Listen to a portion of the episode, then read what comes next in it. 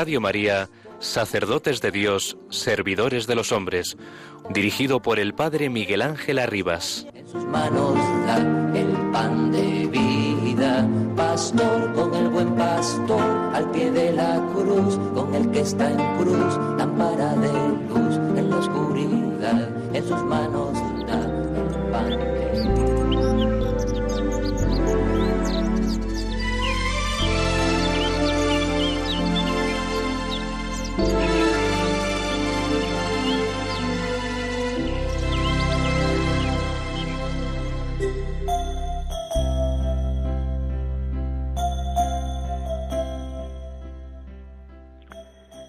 Contemplen la caridad de Jesús en todo. En este punto, hermanas, querría decirles mil cosas. Deseo mucho que se animen mutuamente, que soporten sus defectos recíprocos, que todas sean cruz unas para otras. Por eso, sin caridad no hay alegría.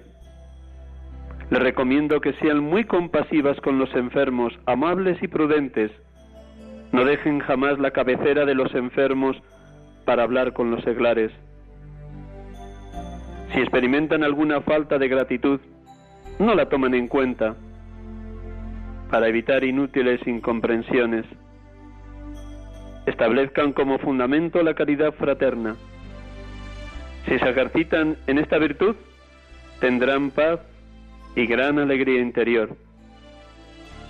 Así nuestro Señor Jesucristo las colmará de gran consuelo y podrán soportar fácilmente las contrariedades. La caridad no se debe ejercer solo con los extraños. Es necesario comenzar con las hermanas. Todas nosotras tenemos defectos, pero si cada una de nosotras mortifica su parte, todo será más posible. No podemos estar sin la cruz. Y a donde quiera que vayamos, encontraremos nuestra vida sacrificada y sufrida. Es necesario buscar la unión de unas con otras. Aquí está el cielo de la comunidad. Santa María Josefa del Corazón de Jesús, fundadora de la congregación de las Siervas de Jesús de la Caridad.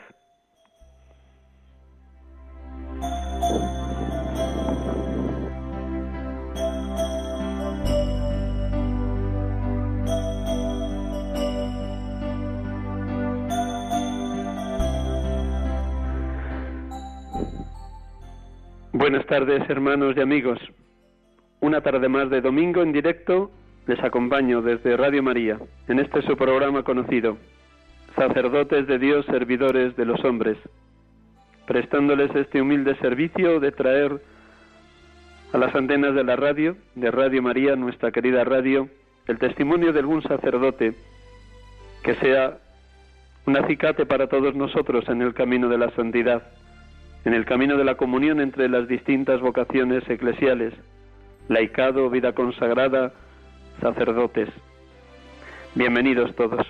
Una vez más, como cada domingo, un millón de gracias por su oración por la santidad del Papa, de los obispos, de los sacerdotes, de los diáconos, de los consagrados y consagradas, de los laicos. Nos necesitamos, nos necesitamos todos y por ello como dice la carta de Santiago, orad unos por otros, oremos unos por otros. Les estoy hablando esta tarde desde la Casa Provincial de la Sierva de Jesús de la Caridad en la calle Guzmán el Bueno de Madrid. Y vamos a tener la dicha de poder dialogar esta tarde con un sacerdote recién ordenado de la Archidiócesis de Toledo, José Nazario Vaquero Sepúlveda. Dentro de unos minutos iniciamos el diálogo con él. Fue ordenado el pasado 19 de julio de este año de gracia del 2020. Nada más un apunte sencillo antes de comenzar con la oración sobre cuál es la finalidad de esta congregación de las siervas de Jesús de la Caridad, aquí donde tengo la dicha de poder acompañarlas en sus ejercicios espirituales. El número 3 de sus constituciones dice esto, y así sitúan un poquito el carisma que Dios inspiró a Santa María Josefa del corazón de Jesús. Las siervas de Jesús debemos considerarnos además dedicadas a la Iglesia, ya que los consejos tienen la virtud de unir de un modo especial a los consagrados por la caridad, a la cual llevan con la Iglesia y su misterio, según la gracia recibida por la misión peculiar del Instituto, tiene dentro del cuerpo místico, según su carisma fundacional. Esta misión, que constituye el fin específico y peculiar de la congregación, es el cuidado de los enfermos a domicilio y también en los hospitales, clínicas, sanatorios, dispensarios, centros de enfermos crónicos, convalecientes y ancianos, el cuidado de los niños en establecimientos públicos, guarderías infantiles y además obras de beneficencia y de caridad conforme a los fines del instituto. Damos gracias a Dios por las siervas de Jesús de la Caridad, como por tantos otros institutos y congregaciones de vida consagrada que nacieron para estar al lado de los más pobres, de los más sufrientes, de los enfermos, de los que nadie atiende, siendo instrumentos del consuelo divino para aquellos que están solos, abandonados, padeciendo en su cama o muriendo completamente abandonados.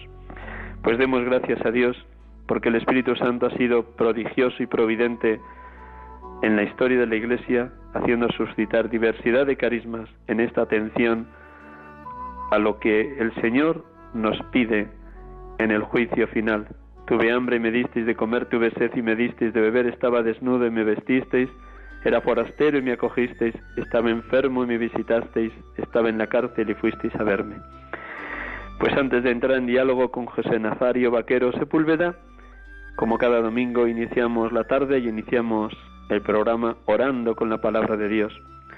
El Evangelio de hoy del capítulo 16 de San Mateo, como bien saben, es prolongación del Evangelio del domingo pasado, la confesión de Pedro en Cesarea de Filipo.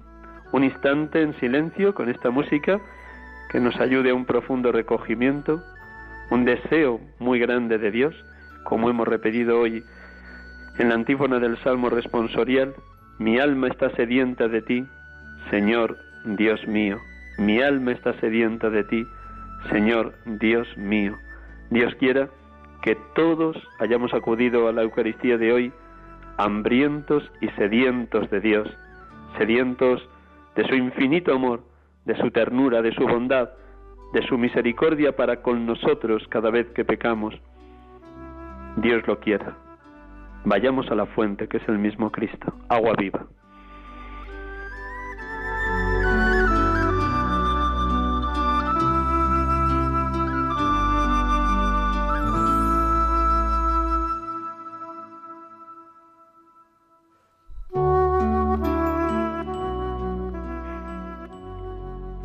Del Evangelio según San Mateo.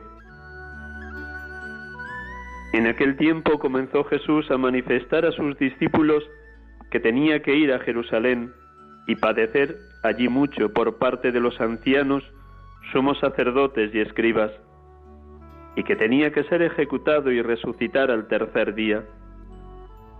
Pedro se lo llevó aparte y se puso a increparlo.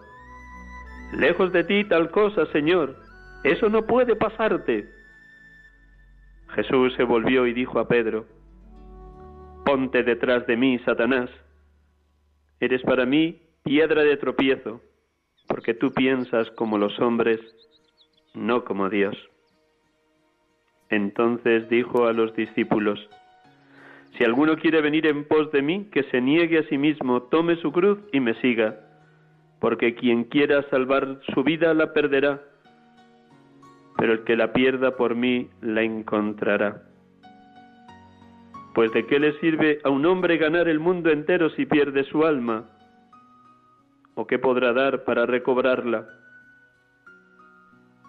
Porque el Hijo del Hombre vendrá con la gloria de su Padre entre sus ángeles, y entonces pagará cada uno según su conducta.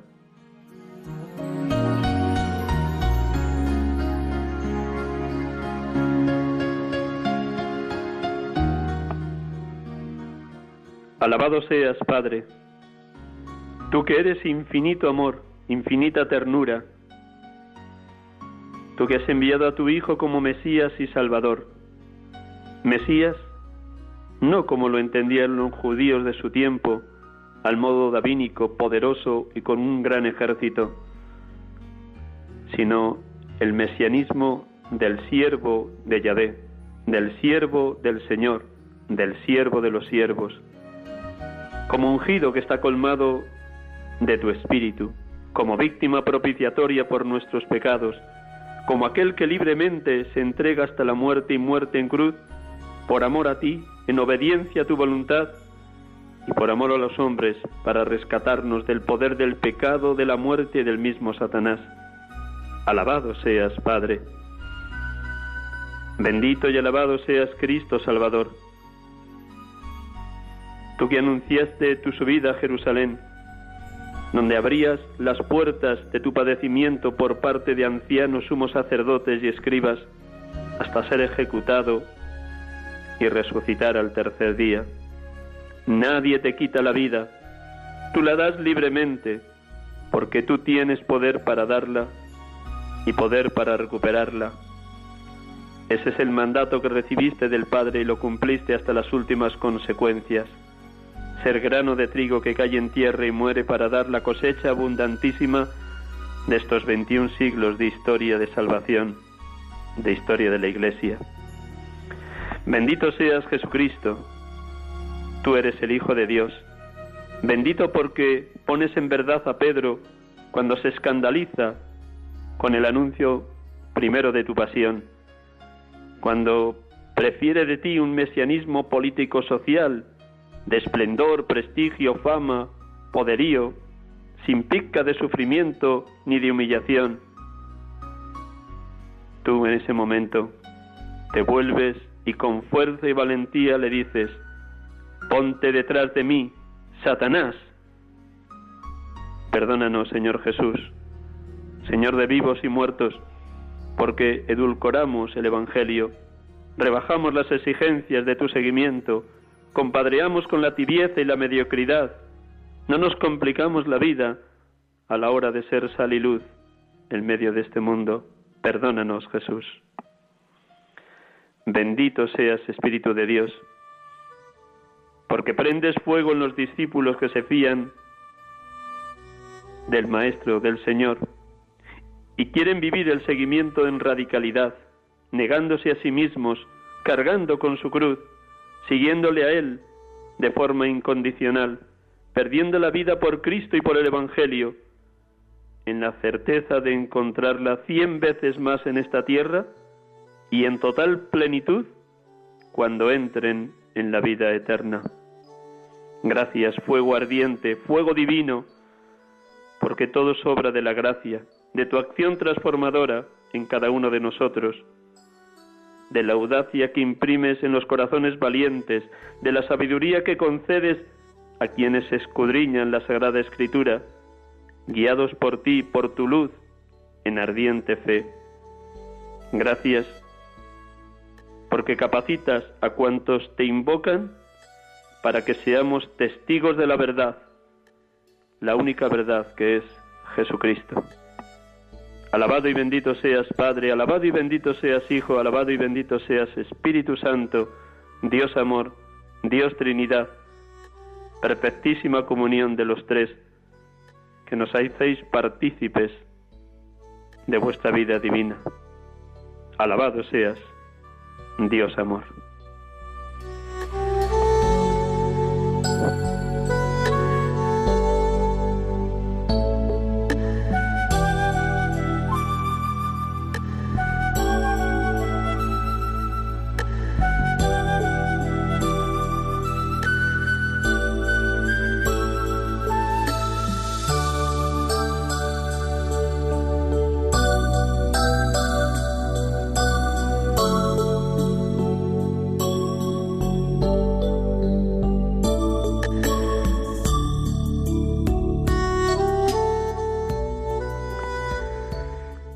Con ustedes aquí en Radio María, sacerdotes de Dios, servidores de los hombres, en directo, en esta tarde de domingo, domingo 30 de agosto 2020, domingo vigésimo segundo del tiempo ordinario.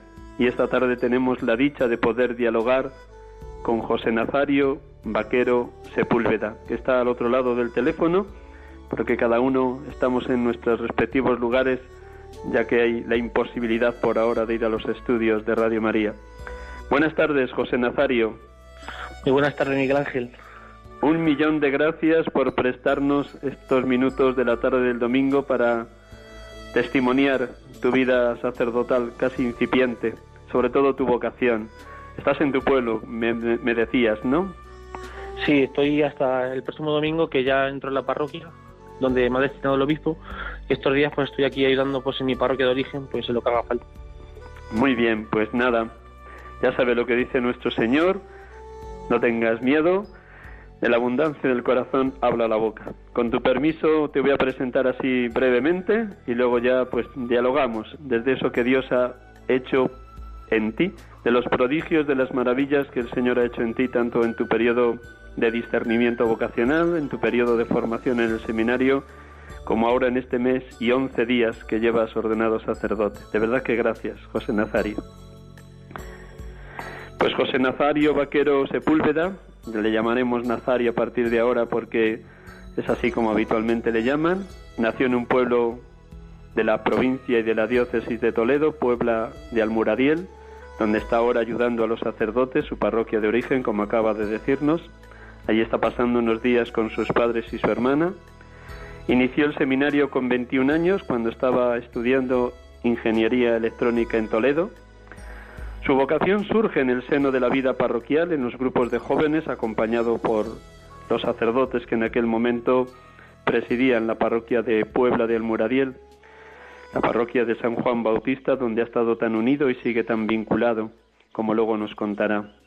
Fue ordenado hace un mes y once días, 19 de julio del 2020, por el arzobispo también recién estrenado de la Archidiócesis de Toledo, don Francisco Cerro tuvo la dicha de poder dialogar con el arzobispo unos días antes de su ordenación en la entrevista personal que suelen mantener los obispos con los candidatos, bien al diaconado, bien al presbiterado. Y recibió también de boca de su arzobispo, don Francisco Cerro, el envío a la parroquia, como nos acaba de anunciar, la próxima semana se incorpora a la parroquia de Santa Cruz de la Zarta, que es donde ha sido enviado pudo celebrar su primera misa y luego nos lo contará con detalle en su pueblo, en la parroquia de San Juan Bautista de Puebla de Almuradiel. Y ha sido también enviado durante el periodo brevísimo por a causa de la pandemia a, la parroquia de San Ildefonso en Talavera de la Reina en su año de diaconado, que inició esa participación desde el verano del año pasado 2019. Pues vamos a darle las gracias una vez más a José Nazario lo primero, empezando por el hoy, ¿cómo has vivido estos días, estas semanas, estos, este mes y 11 días desde tu ordenación hasta hoy, 30 de agosto? Nazario. Pues la verdad que ha sido un mes pues de muchos regalos del Señor que pues que uno pues no se espera. El detalle pues quizás con más intimidad del Señor que he tenido pues ha sido pues los regalos que me hizo el Señor en Fátima que pude pues ir a celebrar una misa allí en la capeliña en Fátima junto con mi madre, con algunos amigos. Y también, pues, de esos regalos que no te esperas del Señor, pues esas confesiones íntimas, de la cual uno se da cuenta por esas grandes almas sencillas que, pues, que necesitan de Dios. Y, por supuesto, pues la celebración de cada misa, ¿no? Pues que uno cuando se acerca, pues cada día a celebrar la Santa Misa, pues se da cuenta de, lo indigno que es de, de, ser sacerdote, ¿no? Porque al final es el mayor regalo que nos dejó el Señor, la Eucaristía. Entonces uno se acerca, pues viendo pues sus limitaciones, pero muy agradecido siempre al Señor por esa llamada que, pues, que nos ha hecho los sacerdotes de continuar su misión en el mundo. ¿Cómo viviste los días previos a la ordenación? ¿Eran días de paz, de serenidad? ¿Hubo nervios? ¿Pusiste todo en las manos de Dios? ¿Tuviste algún día de retiro? Cuéntanos esos dos semanas previas a la ordenación. Pues la semana previa, no la anterior, eh, tuvimos la suerte de hacer ejercicios espirituales con nuestro arzobispo fue una tanda que estaba destinada a sacerdotes de la diócesis de Toledo, que fue encargada al, arzobispo don Francisco justo antes de ser nombrado arzobispo de Toledo. Entonces luego al ser ya nombrado arzobispo de Toledo, pues decidieron que hiciéramos ejercicios con él de órdenes y fueron pues unos días pues de mucha paz, como decías, pues descansando en el Señor y sabiendo pues que el Señor nos había llamado pues a, seguir su ejemplo, ¿no? A seguir sus huellas, sus pasos.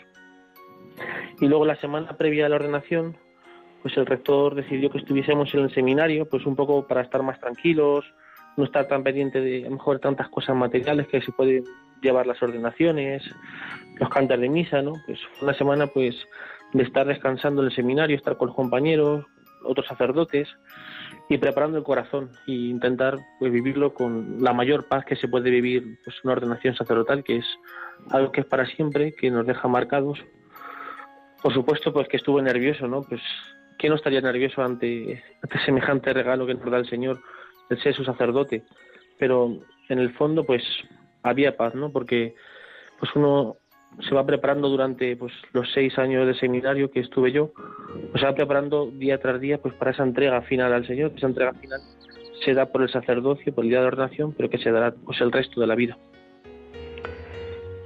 ¿Qué recuerdas de la ordenación, tanto de los ritos propios del sacramento del orden, como la homilía de don Francisco, como los gestos y las caras de tus padres?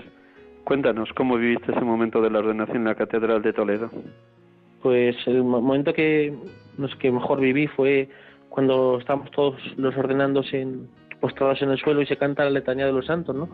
En el cual se implora pues esa ayuda de los santos para los que van a ser ordenados. Fue un momento de verdad, durante la celebración pues sí que me puse nervioso, pues como es normal, ¿no? Pero fue un momento de paz ahí, pues fue como decir, bueno Señor, aquí estoy, tómame para ti y fue un momento pues de una gran paz, de una gran serenidad. Y de la humildad del obispo, recuerdo una frase que también nos repitió mucho en los ejercicios espirituales, y era que los sacerdotes han amar a su pueblo, han amar a sus fieles, que el dar la vida por ellos no es solo de una manera material, ¿no? sino que es ese amor, esa oración por ellos, esa entrega confiada en ellos. La verdad que es una frase que, que he meditado mucho durante estos días, ¿no? Pues que el sacerdote haga amar a su pueblo, sea donde sea, sea un pueblo pequeño, sea un pueblo grande, sea una ciudad, sea de capellán, sea de lo que sea, ¿no? Donde el Señor te mande, pues haz de amar a tu pueblo, haz de amar a esos fieles que el Señor te tiene destinados. Este es el que ama a sus hermanos, el que ora mucho por su pueblo, dice el responsorio breve de Segundas Vísperas Pastores. ¿Cómo has vivido esto en el año de diaconado, aunque estuvieras muy poco tiempo a causa de la pandemia en la parroquia de San Ildefonso de Talavera de la Reina? Pues es, bueno, no solo ha sido este año, yo creo que mi director espiritual en eso pues siempre me, lo ha puesto muy de relieve, ¿no? Que uno en el seminario ya tiene que empezar a rezar por aquellos que el Señor les, va a encomendar, uno pues no solo en las pastorales que nos ha mandado durante el seminario, que han sido, bueno, por el fin de semana que ha sido de diaconado, el resto de, años que han sido catequesis, sino que uno tiene que estar pues todo, todo el rato ofreciéndose, ¿no? Por aquellos que ya el obispo no va a mandar como, como es ahora, ¿no? A mi pueblo de Santa Cruz o, a los que vengan después, pues hay que comenzar mucho antes a rezar por ellos, ¿no? Pues para preparar el camino, como San Juan Bautista, ¿no? Pues hay que preparar el camino al Señor y el camino se prepara mediante la oración, los sacrificios, las ofrendas, pues eso me ha ayudado mucho, ¿no? Por ejemplo, pues los tiempos de estudio, pues en soledad, ¿no? Pues ofrecerlos por, por esas almas, decir, bueno, pues Señor, este te lo ofrezco por ellos, ¿no? Esta oración en silencio, ¿no? Aquí en soledad, pues te la ofrezco por ellos, ¿no? Esta Santa Misa, pues te la ofrezco por estos fieles que no conozco, ¿no? Y que quizás a muchos no los conoceré porque no, no acudirán a la iglesia, ¿no? Pero, pero por ellos también me, ofrezco, por ellos me sacrifico. Toda vocación surge en el clima, en el ambiente, en la atmósfera de una familia cristiana y de una parroquia que acompaña jóvenes. Cuentas cómo fue tu proceso vocacional, cuál fue el primer momento en que sentiste la posibilidad de ser sacerdote, de adolescente, de niño, ya de joven universitario cuando estudiabas ingeniería electrónica, ¿cómo se desarrolló tu, tu proceso? ¿Por dónde te pues, llevó Dios? Pues la primera vez que sentí bueno, la llamada no fue no fue a lo mejor que la sintiera, ¿no? sino fue la posibilidad de, irme al seminario menor de Toledo, fue pues uno de los vicarios que estuvo aquí, el cual pues me invitó a ir al seminario. Pues aquí en Toledo hacemos muchas convivencias con monaguillos, entonces una de ellas al volver el vicario pues me ofreció la posibilidad yo siempre he pensado que haya sido pues esa primera semilla que, pues, que el Señor puso en mi corazón, aunque ahora pues hablando con gente del pueblo, pues, muchos me decían que de pequeño ya decía que iba a ser sacerdote, ¿no? Pero bueno, yo eso no recuerdo nada. Yo creo que ahí fue la primera semilla que pues que el Señor sin quererlo pues fue poniendo en mi corazón. Eso fue quizás con 14 años, era pues era adolescente. Luego sí que recuerdo pues ya un, pues como una segunda llamada, fue una peregrinación a Santiago Compostela que hicimos con los jóvenes de la, de la archidiócesis, en la cual pues ahí que sentí un poco más que pues que el Señor me llamaba, pues, que quería que fuera sacerdote, pero bueno, pues uno fue la época, pues tenía 17, 18 años, pues que está un poco más, más rebeldillo y bueno, pues dejé ahí, ¿no? Pues que cayera por su propio peso ese, esa sensación que había tenido, ¿no? Esa llamada de Dios que había tocado mi corazón. Y luego ya, pues uno, pues me fui a la universidad, como has dicho, a estudiar. Y ahí fue, pues un poco, pues a raíz de, de una Pascua que viví con un movimiento que se llama Gesemaní, que fue ya como donde el Señor pues ya dio pues esa última luz en mi corazón. Y ahí fue por donde, donde sentí pues que, que el Señor me quería como sacerdote y, y nada, pues o dejarlo todo por el Señor y, y fue por la mayor, la mejor y la mayor decisión que he tomado en mi vida, pero que más feliz me ha hecho para, pues, con, toda seguridad.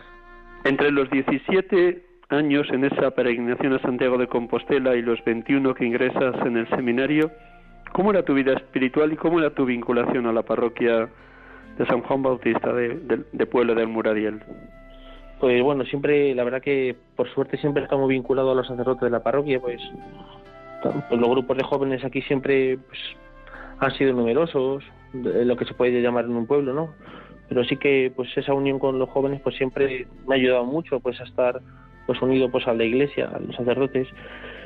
Y bueno, pues era recuerdo que era catequista de pues de niños, también estaba pues ayudando sobre todo en el año antes del seminario estuve ayudando al sacerdote con el grupo de jóvenes los más pequeños y fue un poco pues bueno con los altibajos de la juventud también porque uno pues en esa época pues tuve pues, pues algo altibajo no pues de, de dejar un poco al señor de lado pero no mucho no fueron momentos puntuales pero los cuales que luego el señor pues me llamó más fuerte. Yo creo que ahí pues, también el señor fue un poco como como el hijo pródigo no pues que abandoné pues en algún momento puntual al padre y luego pues volví a la casa y el padre me recibió y, y me dio todo y me dio pues el mayor regalo, ese anillo de oro que es pues su sacerdocio. En esos años de universitario en Toledo, ¿de qué instrumento se sirvió el Señor para que dieras el paso definitivo de pedir el ingreso en el seminario? La dirección espiritual, la Eucaristía diaria, la liturgia de las horas, algún retiro, algunos ejercicios espirituales, un grupo de jóvenes. ¿Cuáles fueron los instrumentos de los cuales Dios se sirvió? pues los instrumentos fueron básicamente pues el bueno acompañamiento de un sacerdote no pues que me ayudó pues en esos momentos no pues de, de ver las luces de ver qué quería el señor.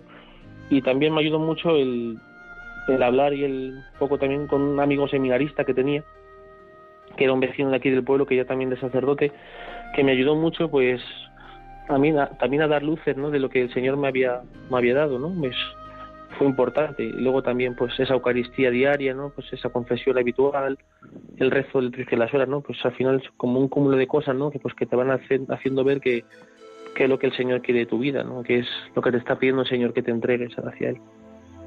¿Cómo recibieron tus padres la noticia de que dejabas la universidad cuando todo parecía que el rumbo estaba ya marcado y les sorprendes con la decisión de ir al seminario? ¿Lo esperaban?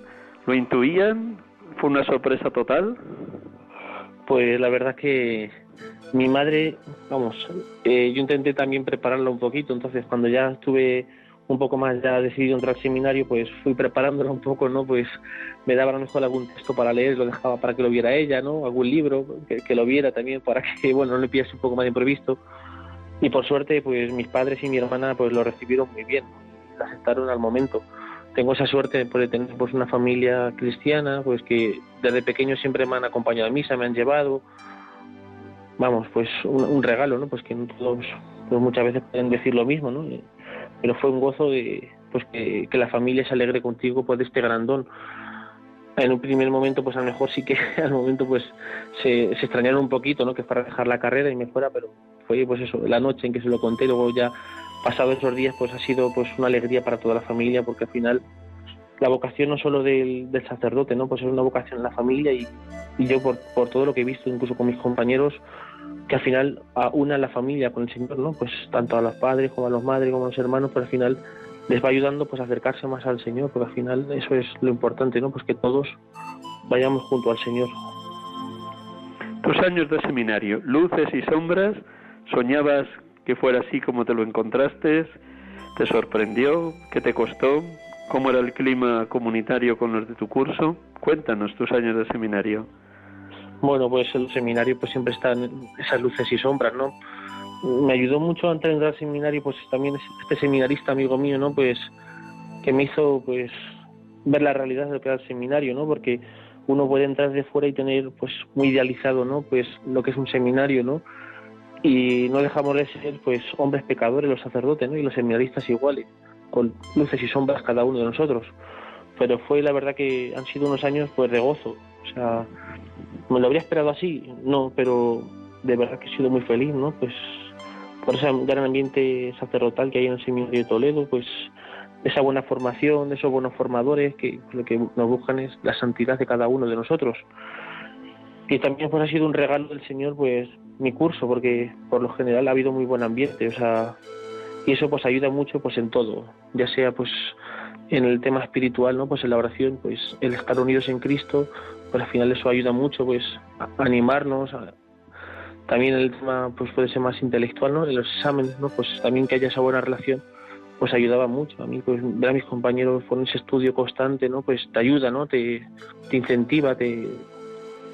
Vamos, un regalo y también pues el seminario ha sido pues ese sitio donde he forjado grandes amigos sacerdotales, amigos que pues que ahora seremos sacerdotes en el Señor y eso es lo bueno también del seminario, ir forjando pues esas amistades de gente que quizás pues en, el exterior del seminario no los habrías conocido ni hubieras tenido relación, pero ahí uniéndonos pues en cada día ¿no? pues al Señor, pues en el horario, en lo que nos ha tocado hacer el seminario, pues se forman grandes amigos que son pues para siempre.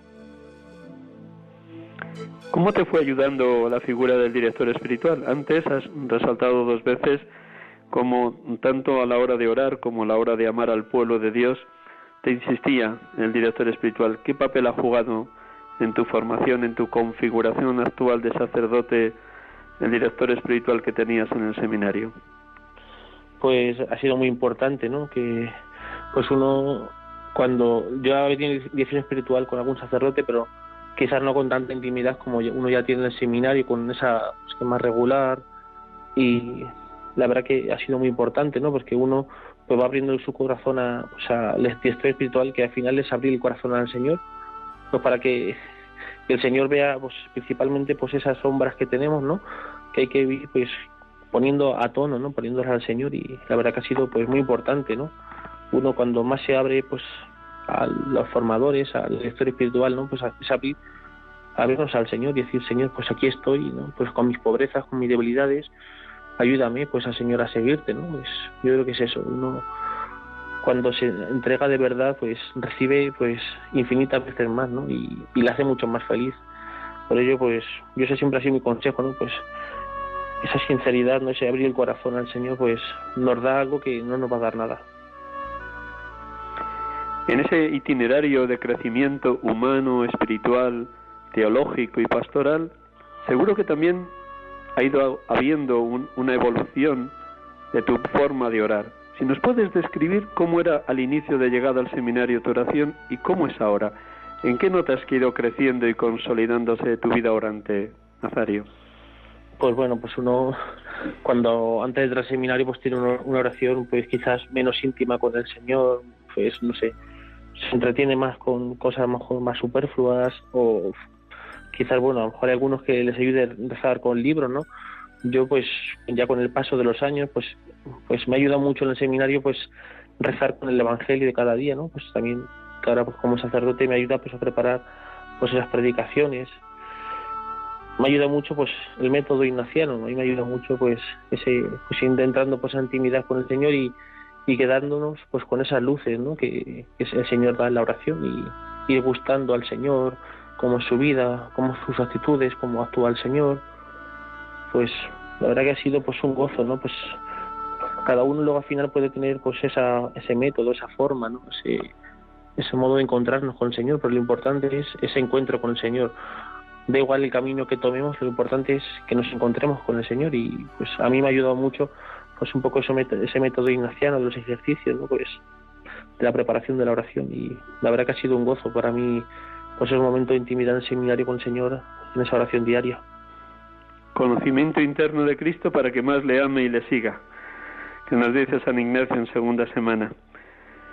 En ese camino también de ir gustando los salmos, me imagino que ahora tienes ya muy asimilada la liturgia de las horas y alabas, bendices y glorificas a Dios a través de los salmos que corresponden en cada hora litúrgica. También, ¿cómo ha sido ese proceso a lo largo del tiempo de seminario, de gustar y saborear los salmos, Nazario? Pues uno pues va poco a poco gustando, ¿no? Pues en el seminario. Recuerdo mucho pues esa frase del rector, ¿no? Que nos decía, ¿no? Pues el seminarista en vacaciones, ¿no? Como eres, ¿no?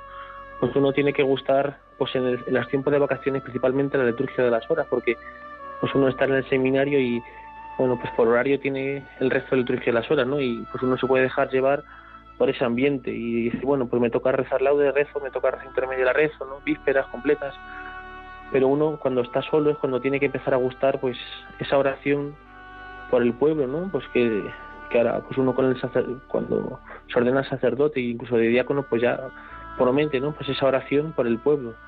Y eso es ir gustándola poco a poco y gustar pues estar con esa oración continua con el Señor, que es, es al final lo que tenemos que buscar en nuestra vida, que nuestra vida sea oración y esa oración pues aunque se dé pues en momentos concretos con esa liturgia de las horas, se tiene que dar pues, también de diversos modos, ¿no? Pues que nuestra vida pues sea ese, esa unión siempre con Dios y esa oración constante. Pues no dejes de pedirlo, humildemente ese consejo, se lo digo mucho a los seminaristas de Madrid y a los sacerdotes jóvenes que acompaño. Concédeme, Señor, el don de la oración continua, concédeme, Señor, el don de la, de la oración continua, porque precisamente el que gustes el estilo de vida contemplativa ignaciana o la oración ignaciana contemplativa lleva a eso, ser muy activo en la oración para ser contemplativo en la acción. Te felicito de verdad, de corazón. Cuéntame también, este año ha sido un año extraño. Estabas enviado en verano del año pasado a la parroquia de San Ildefonso de Talavera. Me imagino que te pudiste incorporar los fines de semana hasta que comenzó la pandemia. ¿Cómo fue primero ese periodo, desde el verano hasta marzo? Y luego, ¿cómo has vivido la pandemia en tu pueblo, en tu casa, con los sacerdotes de Puebla del Muradiel? Las dos fases, Nazario. Bueno, la, la, etapa primera del diaconado, que ha sido pues un poco en Tala de la Reina, pues ha sido pues poco diferente a lo que yo estaba acostumbrado, porque yo vengo de pues de una parroquia de pueblo, ¿no? Una parroquia más rural, y uno pues le envía pues a una parroquia de ciudad, ¿no? Y pues, pues con sus diferencias, ¿no? Pero ha sido pues una etapa pues muy buena, he disfrutado muchísimo porque he tenido la gran suerte de estar con dos grandes sacerdotes.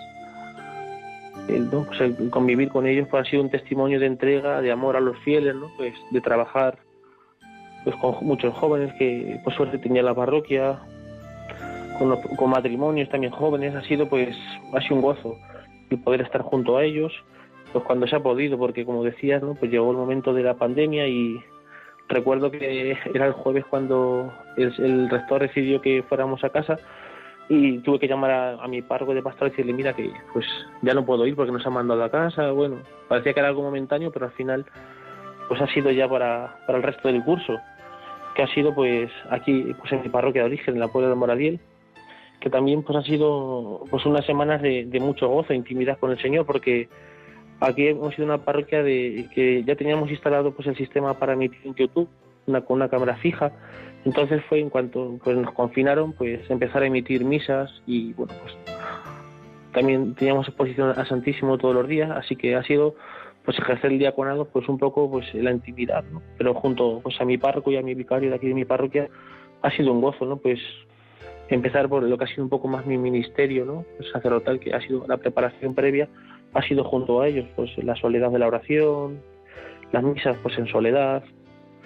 Quizás también me ayudó mucho durante este tiempo fue la Semana Santa, pues que uno pues incluso que esté acostumbrado pues en los pueblos, ¿no? Pues que hay muchas procesiones y cosas de las cuales pues quizás nos dispersamos mucho, pero este año pues el Señor nos ha regalado vivir esa Semana Santa, esos días fuertes del año, ¿no? vivirlos solo con Él, ¿no? Pues qué bonito han sido esos días pues, de soledad junto al Señor, de oración. En esos días de la pandemia y del confinamiento, los sacerdotes de Puebla del Muradiel, tu parroquia de San Juan Bautista, te permitían predicar, os rotabais los tres.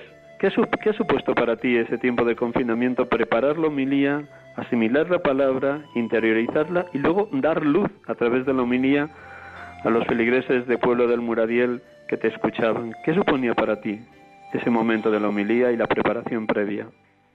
Pues suponía, como, has dicho, ¿no? Pues dar luz, dar sentido pues a, lo que estábamos pasando en esos momentos, ¿no? Que, que incluso quizás nos pueda volver a pasar dentro de poco, ¿no? Pues intentar dar luz pues a esa gente que estaba en casa, que estaba sufriendo, que quizás tenía algún familiar enfermo, que no entendía lo que ocurría, pues que incluso nos puede pasar a todos alguna vez, ¿no? Pues intentar luz, dar luz, ayudar a que viviesen pues mejor la misa, aunque fuera pues a través de una pantalla, pues ayudarles a, a vivir bien, a que tuviesen pues esa, esa oración diaria, aunque fuera en su casa, pues un poco pues intentar ayudar pues a que almas, ¿no? Pues tanto que fueran de aquí o de, otro lado, pues pudiesen pues tener ese encuentro pues con el Señor, a pesar de la distancia, de no poder recibirlo en la Eucaristía, pues que lo pudieran recibir de esa forma pues espiritual, con esas comuniones espirituales explicadas, ¿no? Pues ha sido pues eso, pues ayudar, ¿no? Pues a que el Señor entrase en los hogares de, por el pueblo. Mm, ¿Recibías algún eco por parte de tu familia o de los amigos de Almuradiel de cómo mm, te iban viendo de diácono y de predicador? A, mí siempre me ha, gustado eh, preguntar un poco cómo ha sido la predicación. Nos, recuerdo que nos dieron un curso de homilética y nos decían un poco eso. Decían que hay que tener feedback, así en inglés el término este, que es que recibe el otro, ¿no? Pues muchas veces, pues siempre a mis amigos más cercanos, o a mi familia, a mi hermana, le preguntaba, pues, ¿qué tal, no? ¿Qué te ha parecido?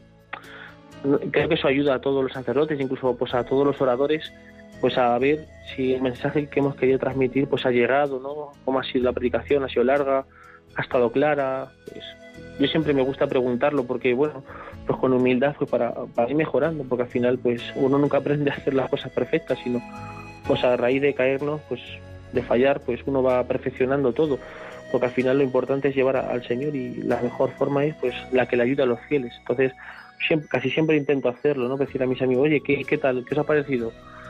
Y con humildad pues, pues, que te digan, ¿no? Pues cómo les ha parecido, les ha ayudado o si no. Te dejas ayudar y, escuchas lo que te puedan sugerir para mejorar, ¿no? Sí, eso, bueno, también habrá que ver qué cosas te dicen, ¿no? A lo mejor algunos te dicen qué largo ha sido y a lo mejor has hablado cinco minutos, eh, también hay que ver, ¿no? Pero sí que pues uno con, hay que estar atentos a lo que, no, a lo que nos digan, ¿no? Porque quizás muchos momentos pues llevan razón, que te pueden decir, pues mira, esto no estado claro, o esto no has explicado bien, o esto no sé, no sé a qué te referías, o ha sido pesado, ha sido muy lento, o muchas voces, te has cortado, cualquier cosa que nos puedan decir los sacerdotes, hay que recibirlo con humildad, porque al final, pues, si queremos emitir ese mensaje ¿no? ese del Señor, si no recibe la gente ese mensaje, pues no sirve mucho de lo que estamos haciendo, ¿no? Pues al inicio hemos hablado de tu ordenación, de cómo viviste ese, ese momento y sobre todo la postración en la invocación a la letanía de los santos, pero nos hemos saltado tu primera misa en Puebla del Muradiel. ¿Cómo viviste la primera misa? ¿Cómo la preparó todo el pueblo, la comunidad parroquial, los sacerdotes que ahora están allí como pastores? ¿Qué significó para ti en ese lugar donde ha surgido tu vocación, donde vive tu familia, donde has pasado también este tiempo de confinamiento? ¿Qué supuso para ti la primera misa? Descríbenos, Nazario. Pues la verdad que, que fue un gozo pues poder celebrar pues esa primera misa pues en el sitio donde pues he recibido pues, mi bautizo, mi primera comunión, mi confirmación, ¿no? pues eh, los sacramentos de iniciación cristiana los he recibido ahí, o sea, también pues esa primera confesión también fue pues en mi parroquia, pues fue pues un gozo, ¿no? Pues poder dar gracias a Dios por lo que ha sido mi vida cristiana en la parroquia, que es final pues un poco el cante de misa es acción de gracias a Dios y empezando en primer lugar pues por lo que ha sido mi parroquia que ha sido pues un gozo también pues estoy en mi pueblo gracias a Dios un pueblo pues muy religioso que pues que está muy unido a la iglesia y pues fue un gozo para la parroquia pues poder acompañarme de, esta forma que nos ha tocado este año no porque al final pues a mucha más gente le gustaría haber venido, pero bueno, también teníamos, pues, seguíamos emitiendo la misa por el canal de YouTube, entonces, bueno, pues para toda esa gente mayor o que estaba lejos o que no podía entrar a la iglesia, pues debido pues, a los problemas de aforo que tenemos, pues se unieron a través pues, de, los medios de comunicación social, que, que también pues no dejan de ser pues una bendición pues para estos momentos que tenemos, para, pues, para unir pues sobre todo a esa gente mayor que ahora por miedo o por, o por enfermedad ya no se pueden acercar a la iglesia, pues que se unan ¿no? pues estas celebraciones más importantes de una parroquia y también pues de estar acompañado pues de tu sacerdote, de tus amigos, ¿no? Y dar gracias a Dios, pues eso es algo muy bonito, ¿no? Pues uno vive esa primera misa pues con esos nervios, pues con ese agradecimiento a Dios por todos los bienes que, pues, que ha hecho, ¿no? Pues tanto por mí como pues por todos los sacerdotes. ¿Qué contemplabas en el rostro de tus padres, tanto en el día de la ordenación, los momentos que pudiste mirarle o que te pusieron la casulla, ¿Y cómo contemplaste su rostro también el día de tu primera misa? O tal vez, ¿qué te dijeron, si es que algo te dijeron tu padre o tu madre al principio o al final de la Eucaristía? Descríbenos que cómo han vivido, cómo han sentido tu ordenación y tu primera misa tus padres, Nazario. Pues la verdad que la han vivido con tanto mis padres como, mi hermana, ¿no? Mi familia pues la han vivido con mucha alegría porque al final, pues eso, como decía antes, ¿no? Pues ha sido un regalo pues para la familia pues tener pues un hijo, un hermano, un primo, sacerdote. Y eso ha sido pues pues un regalo pues. En la ordenación pues no, no pude mirarlos porque los tenía detrás de mí entonces pues no, no me podía volver. Pero sí que pues en la primera misa pues él sí que los tenía cara a cara y los, los pude ver no pues esa cara de felicidad ¿no? por de unos padres que, que ven que pues que el Señor ha hecho obras grandes a través de su hijo ¿no? que, que lo ha nombrado su sacerdote pues para siempre todos los sacerdotes que has conocido, tanto en tu periodo de adolescente, de joven en Puebla del Muradiel, como luego los sacerdotes del seminario, rector, formadores, director espiritual, como los sacerdotes de la parroquia de Talavera de la Reina, de San Ildefonso, si tuvieras que señalar cinco o seis rasgos de cómo crees que tiene que ser el sacerdote en la hora presente, agosto 2020, o en la España del siglo XXI, ¿qué destacarías? ¿Cómo qué rasgos te han quedado muy grabados de lo que quieres que sea tu ministerio sacerdotal? Hombre, pues yo creo que uno de los rasgos principales que tiene que ser el sacerdote es, pues el sacerdote que sea pues humilde, ¿no? Pues porque al final la obra que lleva al cabo el sacerdote pues no es una obra suya, que es una obra del Señor, pues la humildad sacerdotal, pues dejándonos mover por el Señor. También el sacerdote tiene que ser pues tener esa, confianza puesta en el Señor siempre, ¿no? Confianza, pues que uno, uno siembra y pues no sabe quién lo recogerá, pero uno pues va sembrando en, las almas sabiendo pues que, que la obra es de Dios. También, pues bueno, pues el sacerdote pues tiene que ser pues una persona que, que sepa abrazar la cruz, porque los sacerdotes pues no estamos exentos de la cruz y, y algunas veces pues incluso cruces más pesadas de pues, lo que nos podemos llegar a imaginar, porque al final es eso es lo que quiere el Señor de nosotros.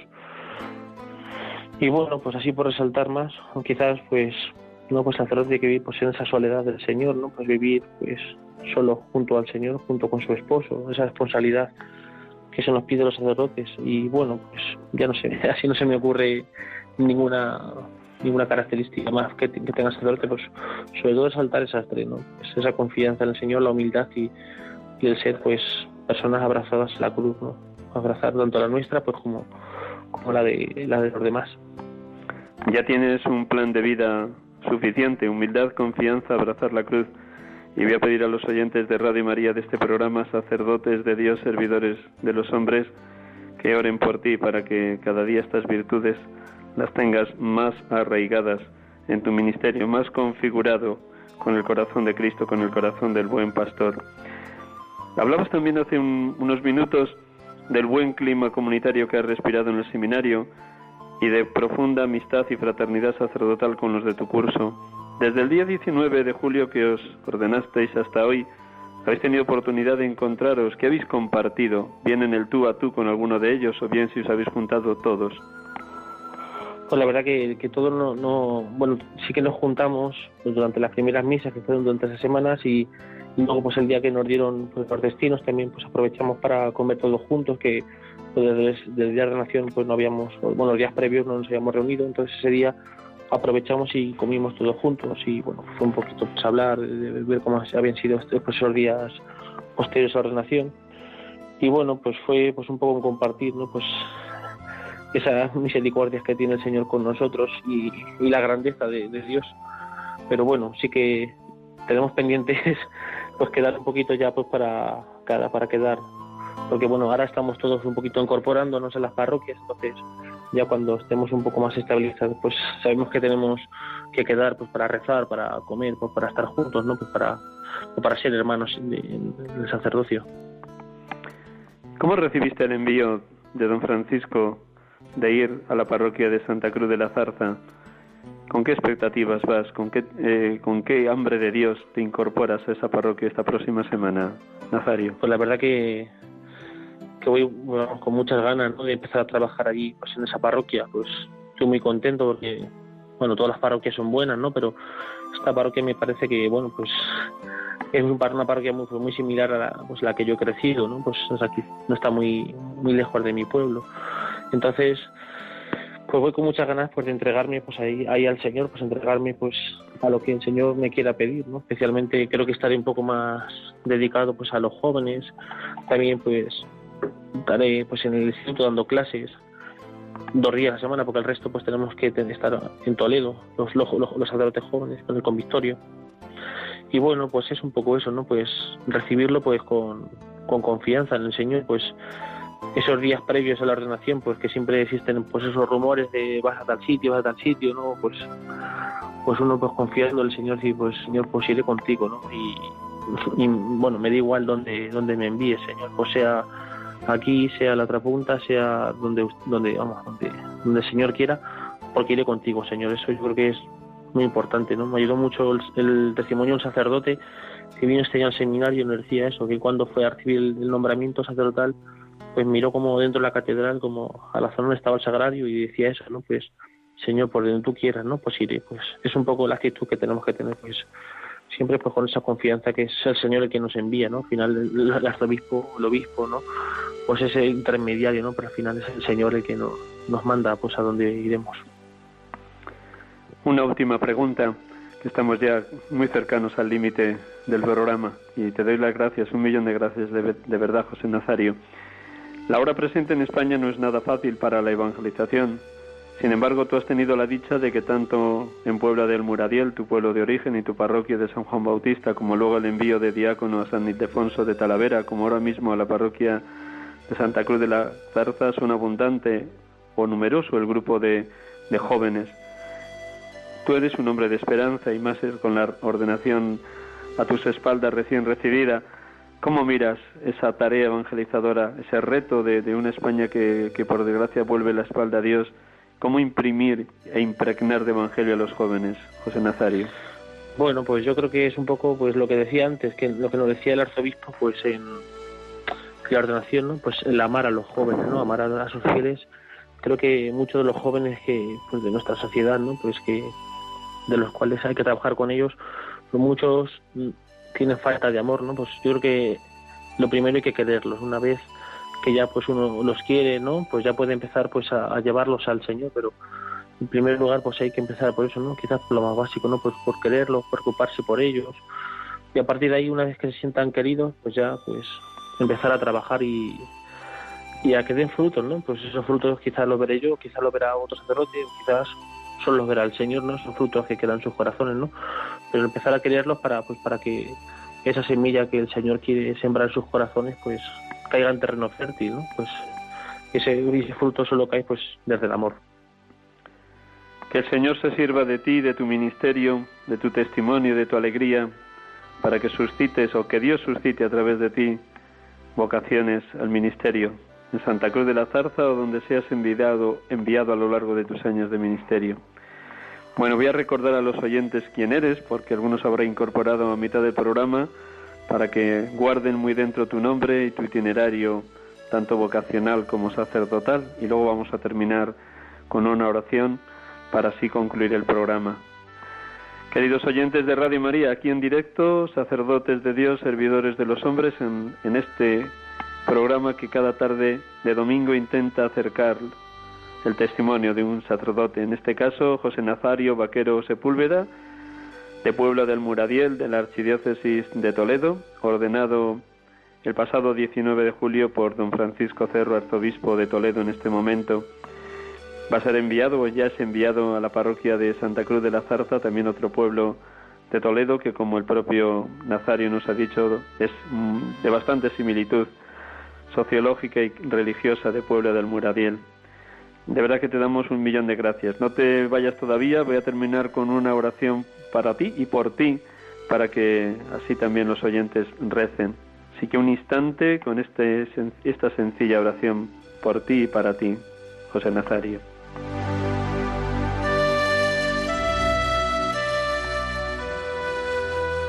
Señor, tú me has llamado al ministerio sacerdotal en un momento concreto de la historia en el que, como los primeros tiempos apostólicos, quieres que todos los cristianos, y en modo especial los sacerdotes, seamos testigos de las maravillas de Dios y de la fuerza de tu Espíritu.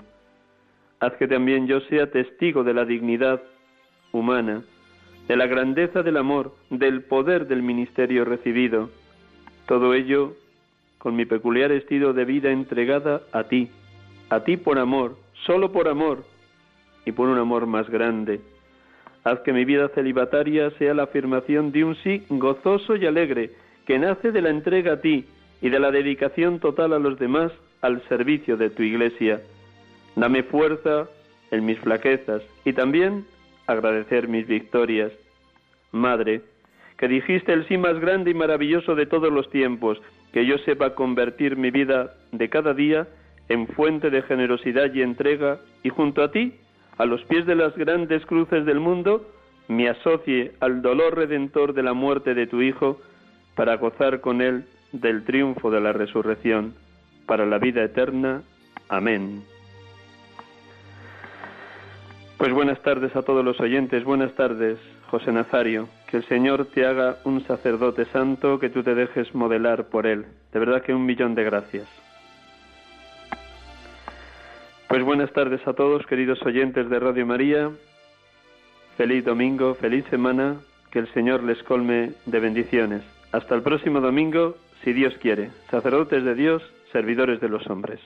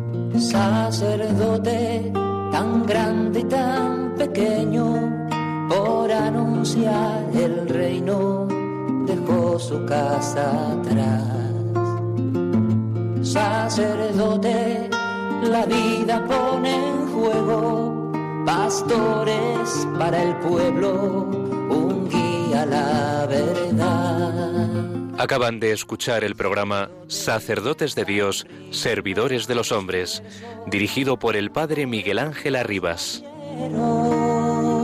Pues quiere siempre ahora ya. Pastor con el buen pastor al pie de la cruz, con el que está en cruz, lámpara de luz en la oscuridad, en sus manos da al pie de la cruz, con el que está en cruz, lámpara de